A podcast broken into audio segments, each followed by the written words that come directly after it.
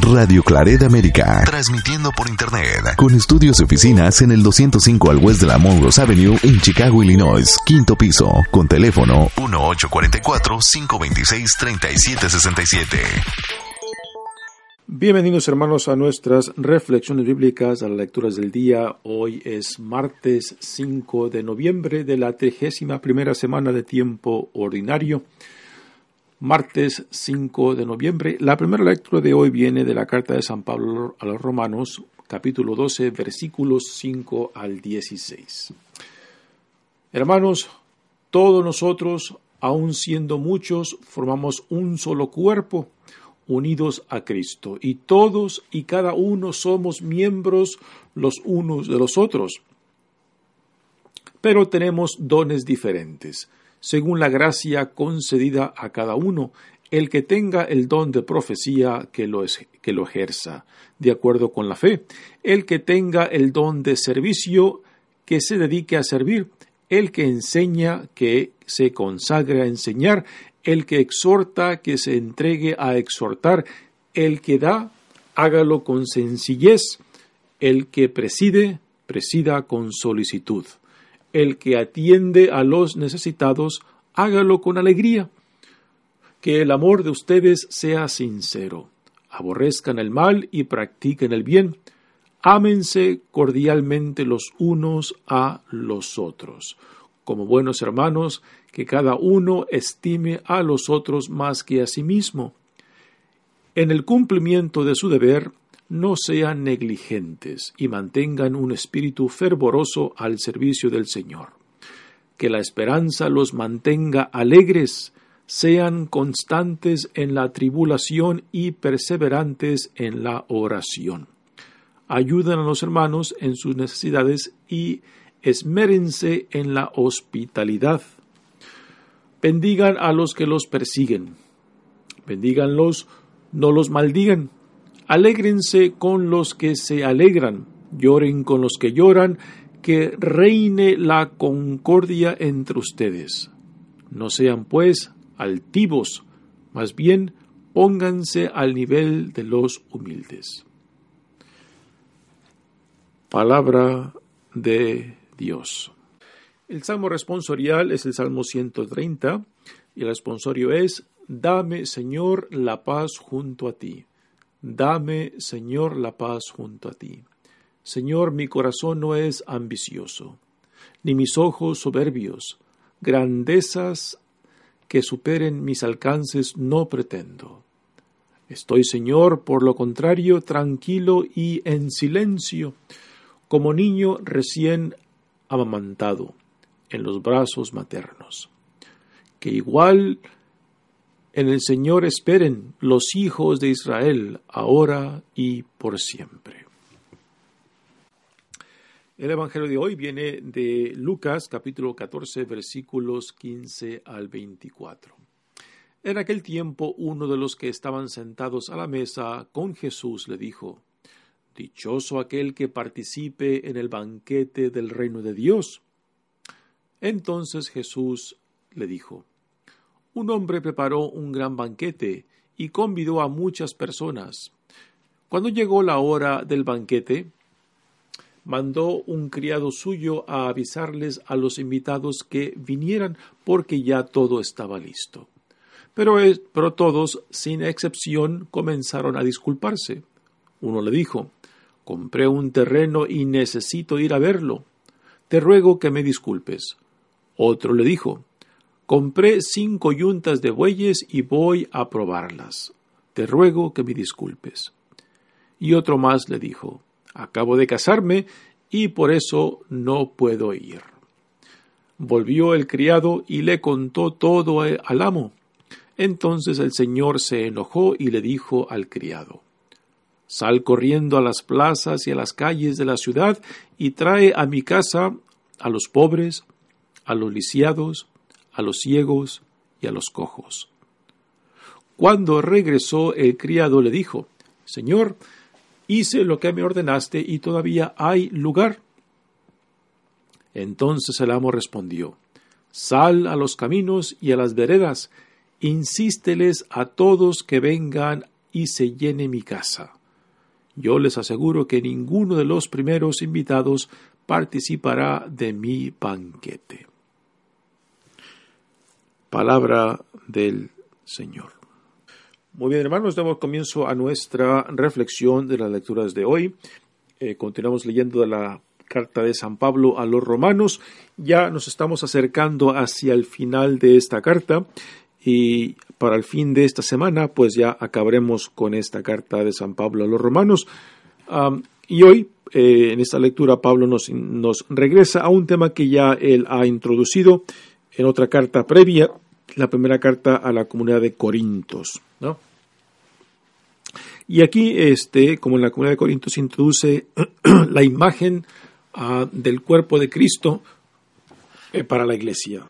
La iglesia, el cuerpo de Cristo, está compuesta por diferentes miembros y, y en esta comunidad, en este cuerpo de Cristo, pues hay una diversidad de dones que Dios derrama para el bien de la comunidad. Y esto es un punto muy importante que cuando Dios da no simplemente da para cada persona, da para que por medio de esa persona este también otros lleguen a ser bendecidos, lleguen a ser lleguen a ser instrumentos de Dios para que también otros lleguen a acercarse a Dios. Así que todo lo que Dios da no simplemente es para uno, sino que es para uno y que por medio de, de uno pues otros también lleguen a ser bendecidos.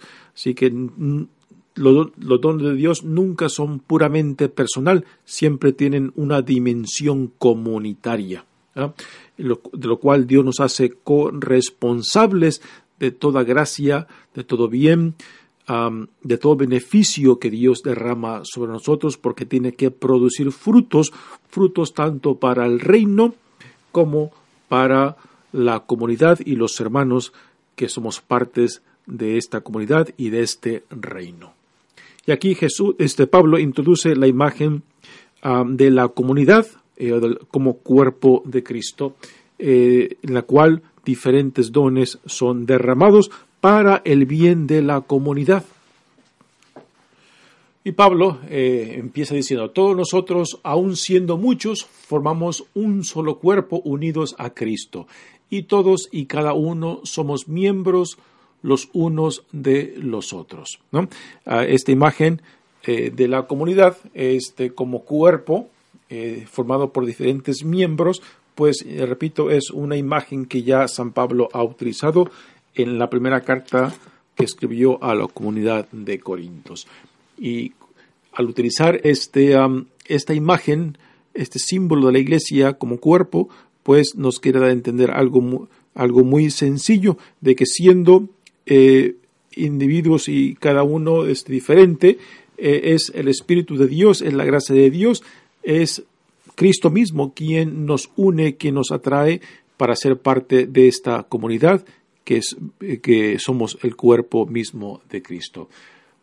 Pero tenemos dones diferentes, dice Pablo, según la gracia concedida a cada uno. Y ahora Pablo empieza, empieza a mm, describir los diferentes dones que Dios da para el bien de la comunidad y que cada uno tiene su propósito y que cada uno tiene que ser reconocido y llevado a cabo, vivido eh, según esa misma gracia, eh, no para el interés personal, sino para el bien de la comunidad. Y aquí Pablo empieza a nombrar diferentes, eh, los diferentes dones. Y el primero que menciona es el don de profecía, uno de los dones más importantes que Pablo describe, particularmente cuando hace listas de estos dones en, en las otras cartas que él ha escrito. Y el don de profecía, pues tiene el don, la particular gracia de poder transmitir y revelar aquello que Dios da por medio de estas personas que son escogidas para ser la voz, los portavoces de Dios. Eh, aunque es uno de los dones de más importancia que Pablo ah, describe y enumera, pues también eh, se ha de identificar este don con gran cautela, eh, porque también eh, tenemos la realidad y la cual esta realidad se ha visto tanto en el Antiguo Testamento como algo que Jesús menciona en su Evangelio de acerca de los falsos profetas. ¿no? Así que profeta no simplemente aquel que dice Dios me ha mandado, sino también tiene que haber el discernimiento de que si tal persona realmente eh, ha sido llamada por Dios o simple se ha autoinstituido por sí solas. ¿no? Eh, aquí hay, hay, una gran diferencia ¿no? en aquellos que son llamados llamados por Dios y en aquellos que se imponen por autoridad personal o autodesignación. ¿no? Así que eh, este primer don que Pablo ah, identifica eh, tiene el propósito de ser, de ser el portavoz eh, de mismo de Dios que revele, que manifieste por dónde y cómo Dios nos llama y a qué nos llama. Después viene el siguiente don que Pablo describe como el don de servicio o ministerio, el cual en, resumen viene siendo prácticamente el amor en práctica, ¿no? Que cuando uno es, es, llamado al servicio, pues en el fondo el servicio simplemente es la práctica del amor, la práctica de la hermandad, la práctica de la misericordia, de la compasión, ¿no? Y que este servicio debe de ser llevado a cabo eh, con gran identidad ah, de que es Dios quien me llama, el Dios es Dios quien me ha instalado y que como tal eh, ese, ese servicio tiene que ser llevado con esa dignidad y con esa prestación de que no es mi propia voluntad, sino la voluntad de aquel que me ha llamado, de aquel que me ha instituido para servir. Después Pablo menciona otro don, el don de la enseñanza. Y aquí este se puede distinguir en diferencia del profeta. El don de, la enseñanza eh, son aquellos que se dedican a, poner, a, enseñar, a enseñar ya de una forma más, más específica de cómo ayudar en la formación de otros. ¿no? Después, Pablo describe otro, él es el, don de la exhortación. ¿Y, a qué se puede referir eso de exhortación? ¿no? Quizás haga referencia a, aquellos que tienen el don de inspirar, de inspirar ya sea por medio de la, por medio de la proclamación, por medio de la predicación o por medio de escritos, ah, por medio de la, escritura, ah, para poder así no simplemente influenciar, sino motivar a la comunidad para mantenernos fiel ah, tanto en la vocación que Dios nos da como en el cumplimiento de ser testigos em, coherentes con lo que uno proclama, eh, coherentes en la forma que uno viva eh, no, simplemente en, una forma personal, sino también en una forma comunitaria, lo que significa ser un hijo, una hija amado de Dios y ciudadanos de esta nueva realidad que, se, que le llamamos el reino de Dios, que Dios ha inaugurado en Jesucristo. ¿no? Después, eh, Pablo menciona aquellos que tienen la capacidad de dar, digamos, los que tienen eh, los que tienen la capacidad de compartir de lo que mucho tienen, ¿no? Eh, hemos de tomar en cuenta que en los principios de la iglesia la mayoría de las personas que eran parte de la iglesia eran pobres, ¿no? Pero también, también, aunque la mayoría eran pobres, también entre la comunidad cristiana había gente que realmente sí tenía recursos económicos, ¿no? Entonces, si a tales personas eh, Dios les ha dado la capacidad y el don de compartir de lo que tienen, pues de que lo hagan con generosidad, de que vean lo que tienen no como simplemente algo propio, sino como un don de Dios y que si Dios te ha dado esta capacidad eh, de tener lo que tienes, pues de que lo compartas con aquellos que con más necesidad, ¿no? Así que también el don de dar, el don de compartir, ¿no? particularmente de aquellos que han sido bendecidos eh, con tanto de posesión con, como riquezas, de que no lo vean como algo personal solamente, sino algo que sido, han recibido de Dios y que por lo tal son llamados a compartirlo con aquellos que menos tienen. Después eh, Pablo menciona el don de autoridad. Eh, y aquí es, un don también muy importante eh, porque toda aquella persona que es llamado al liderazgo, pues tiene que llevar a cabo ese liderazgo no por motivos personales, no por intereses personales, sino por el bien, el bien de la comunidad, según, según el reino del cual Dios nos hace partícipes y miembros, ¿no? De que todo tiene que ir enfocado según eh, aquel que nos ha llamado, aquel que nos ha congregado, aquel que nos ha hecho una familia, aquel que nos ha hecho eh, miembros y ciudadanos de este reino que Dios ha inaugurado en Jesucristo. Ah, después, ah, ya al último, eh, ah, Pablo menciona los trabajos de misericordia que tienen que ser llevados a cabo con, con, alegría, de que si de que si uno tiene la capacidad de hacer obras de compasión y misericordia, que no lo haga con enfado, que no lo haga eh, eh, con un corazón miserable o con una cara triste, sino que lo haga con un sentido de ser llamado, de haber sido puesto ahí por voluntad no propia, sino voluntad de aquel que te ha llamado, que te ha escogido, para que tú seas las manos de Dios mismo, para que tus labios sean los labios que hablen palabras de compasión, de misericordia, de justicia, para que tu presencia misma, aunque imperfecta, sea la presencia misma del Cristo resucitado en esas obras de misericordias para con otros, ¿no?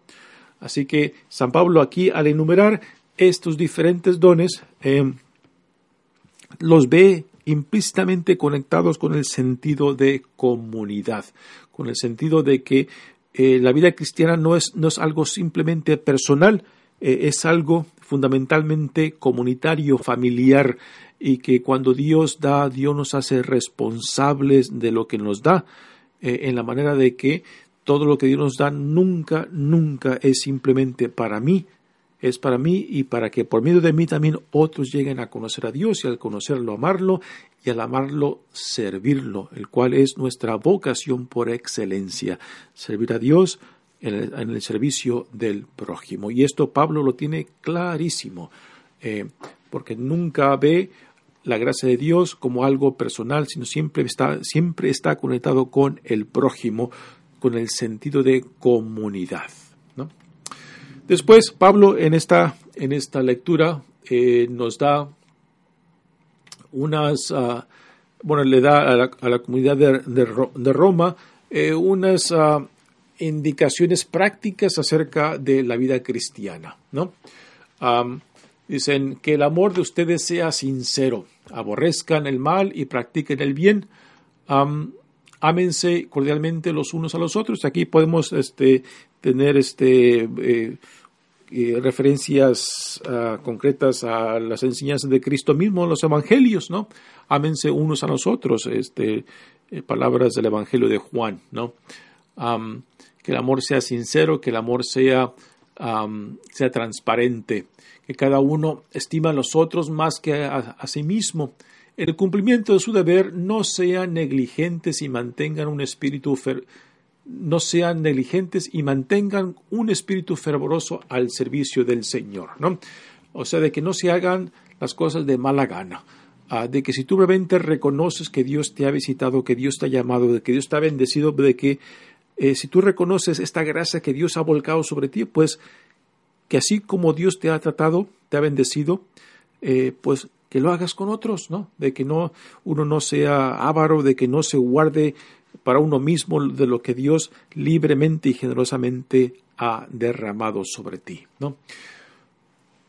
Después dice Pablo que la esperanza los mantenga alegres. Este es un punto muy interesante, ¿no? De que la vida cristiana debe, de estar marcada profundamente por un sentido de alegría, no una alegría de, este, de, de, una sonrisa este, superficial o de una alegría de que todo marcha bien, no, de que a pesar de las dificultades, de que a pesar de los retos, de que a pesar de, los, de las tribulaciones, uno reconozca de que no camina solo, de que vive, la, vive, bajo la providencia de Dios y que este sentido de alegría del cual San Pablo habla no es algo superficial, sino es algo que nace de la realidad de saberte amado, perdonado, de saberte eh, reconstituido por la pura gracia de Dios y que es, es desde esta realidad de donde nace la alegría ah, de que a pesar de ti mismo, te encuentras amado,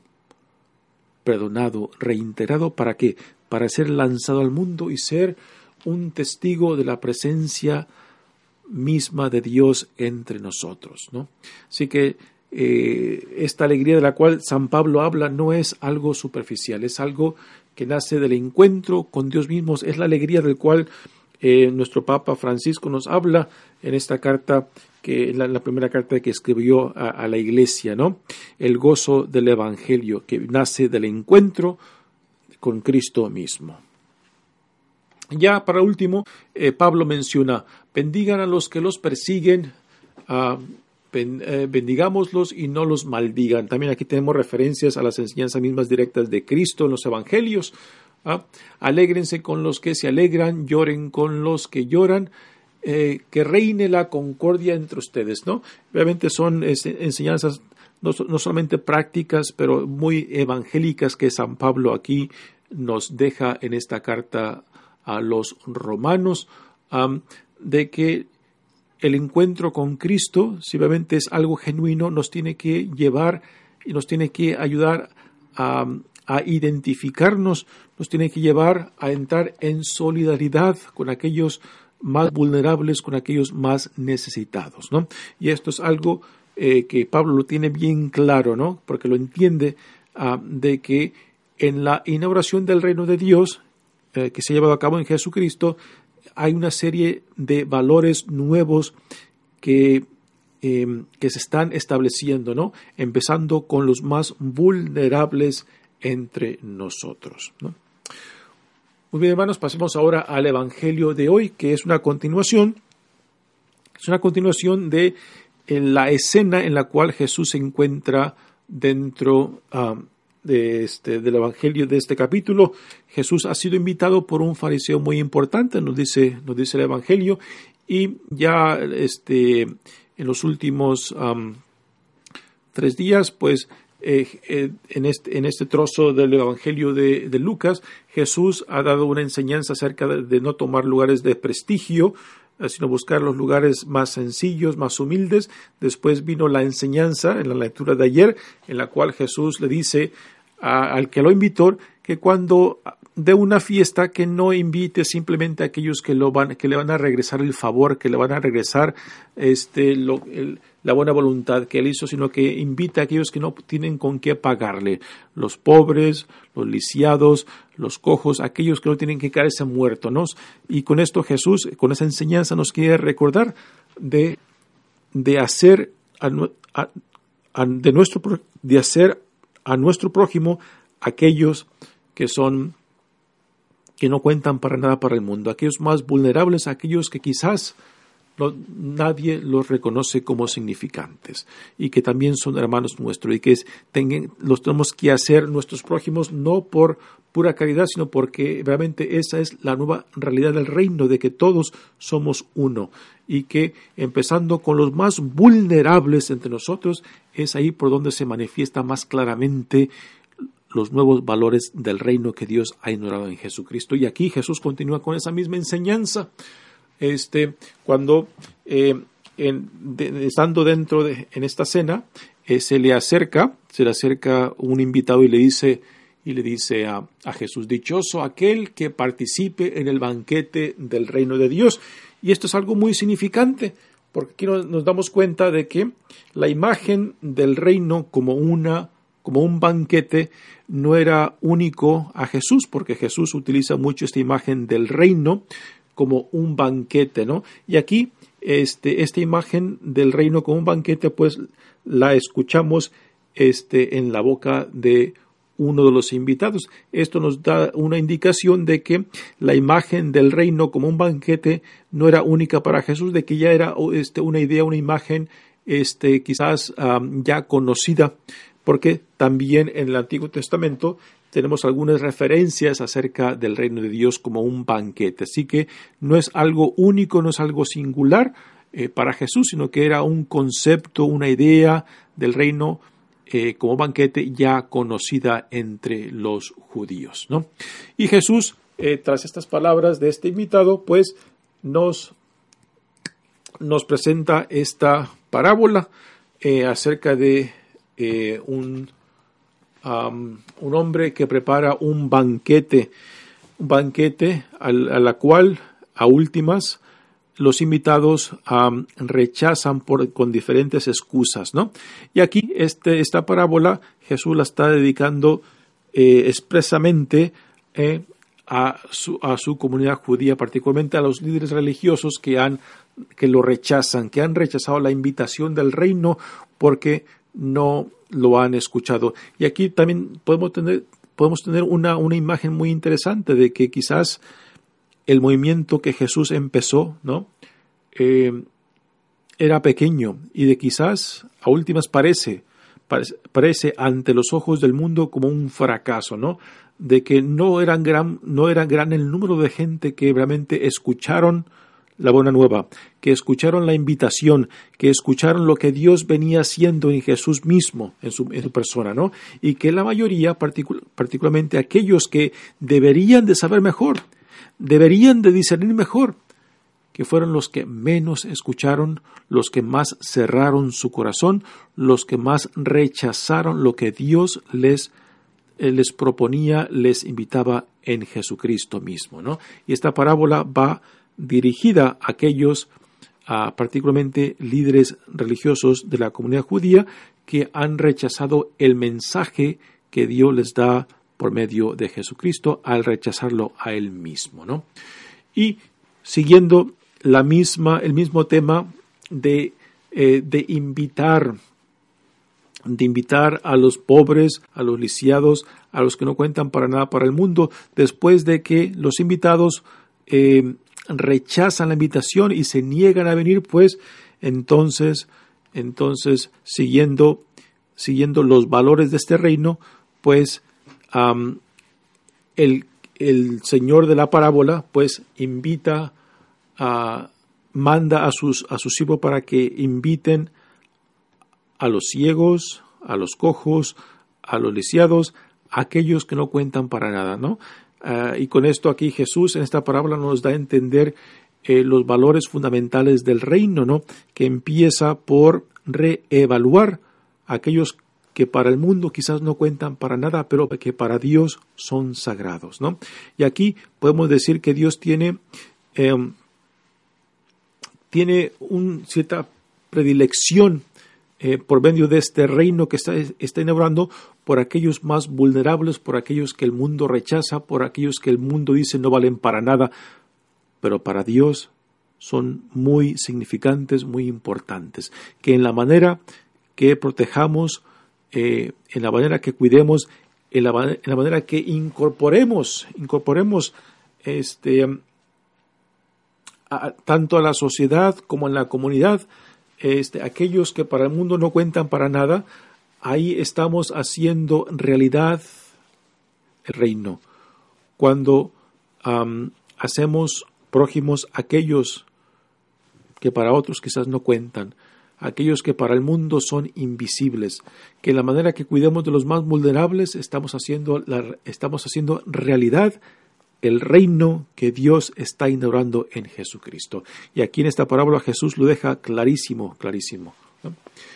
Después dice, volvió el criado y le contó todo al amo, entonces el Señor se enojó y le dijo al criado, sal corriendo a las plazas y a las calles de la ciudad y trae a mi casa a los pobres, a los lisiados, a los ciegos y a los cojos. ¿no? Este es el grupo que Jesús mismo ha designado en el Evangelio previo al hoy cuando le dice al, Señor que lo ha invitado a la cena en la cual se encuentra Jesús, de que cuando haga una fiesta, que no invite simplemente a sus familiares o a gente que le van a corresponder el favor, sino que busque a los,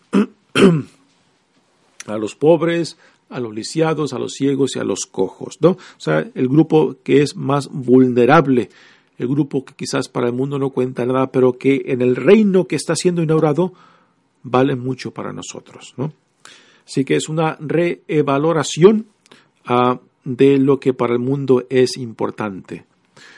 Cuando regresó el criado le dijo, Señor, hice lo que me ordenaste y todavía hay lugar. Entonces el amo respondió, sal a los caminos y a las veredas, insísteles a todos que vengan y llenen a mi casa, ¿no? Y aquí este, estas últimas palabras de esta parábola pues nos da una indicación de que el reino de Dios no es un club, no es un club de, eh, de gente exclusiva, sino es un llamado a toda la creación a ser parte de esta nueva realidad que Dios está ignorando en Jesucristo, de que este reino no es un club exclusivo, sino es, un, es, es una realidad inclusiva en la cual todos los hijos e hijas de Dios son llamados a ser parte de esta nueva realidad, de que todos los hijos de Dios tienen acceso a Dios, porque no es algo exclusivo, sino algo inclusivo que tanto de razas, tanto de lenguas, tantos de diferencias sociales, eh, somos parte de una misma realidad que le, que le llamamos el reino de Dios. Bien, hermanos, pues eh, llegamos al fin de, este, de estas reflexiones de hoy en día, martes 5 de noviembre. Esta reflexión le llegan a ustedes ah, de la parroquia de San Antonio María Clareda, aquí en el sur de Fresno. Mi nombre es Padre Tony Díaz, misionero claretiano, y que Dios los bendiga. Radio Clareda América.